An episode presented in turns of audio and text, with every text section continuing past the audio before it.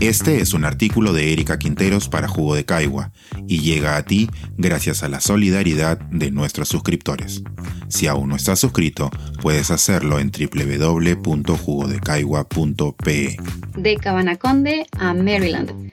Una historia para no subestimar el poder de los y las migrantes. El 18 de octubre fue el Día de los Peruanos y Peruanas que residen en el exterior, PEX. Aunque muchas personas reconocen el aporte de estos compatriotas, no faltan quienes lo minimizan, hasta decir que sus voces no importan, porque sus decisiones de emigrar serían antojadizas, lo cual evidencia un gran desconocimiento de las causas estructurales de las migraciones. Como este tipo de pensamiento no es único y muchas veces proviene hasta de nuestros propios representantes, es necesario visibilizar historias como las de Juana Molle y su natal Cabanaconde. Juana llegó a los Estados Unidos en 2005, con la única esperanza de darle a sus hijos en Perú la oportunidad de vida que ella nunca tuvo. Su historia es la de millones de familias en el mundo. Hoy Juana vive en Maryland y es parte de una próspera comunidad que ha sido el soporte emocional y económico para muchas familias de su terruño. Cabanaconde, del quechua Jahuanakunti, es uno de los 20 distritos de la provincia de Cayoma en Arequipa. Allí se encuentra la Cruz del Cóndor, desde donde se contempla el majestuoso vuelo de estas aves en peligro de extinción. Andenes ancestrales, verdes montañas, danzas coloridas y productos agrícolas diferenciados como el maíz cabanito. Pero muy pocos saben que Cabanaconde también es el nombre de una colectividad a la que Juana pertenece en Maryland. Según el censo peruano de 2017, en Cabanaconde viven alrededor de 2.000 personas.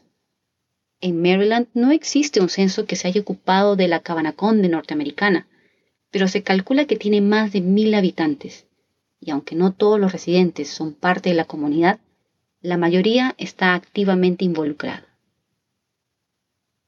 Las primeras cabaneñas llegaron a Maryland en los años 60 y luego traerían a sus familias y amistades.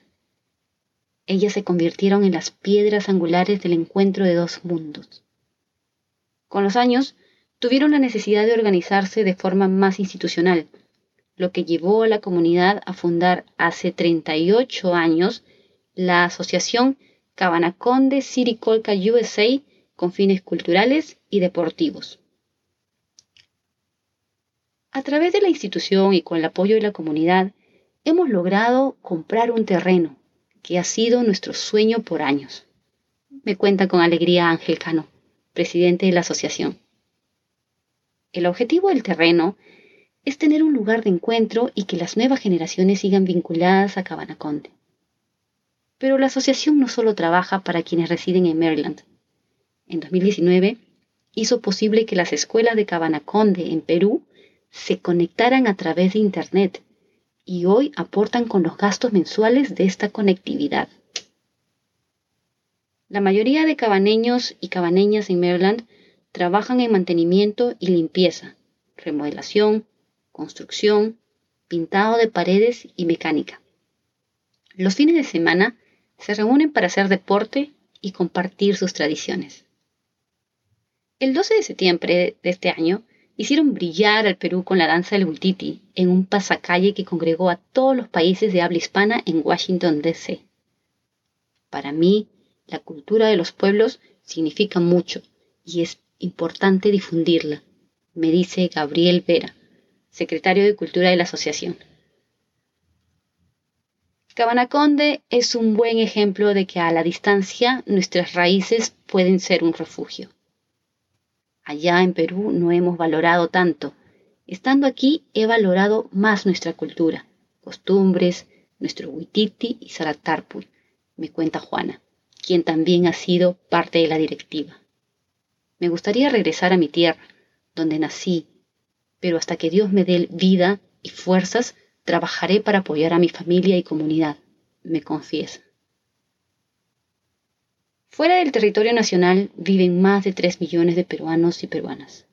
Las razones por las que emigraron son diversas, y bien haría el Estado peruano en reconocerles no solo de palabra, sino con acciones, por el aporte invaluable que entregan al Perú y al mundo.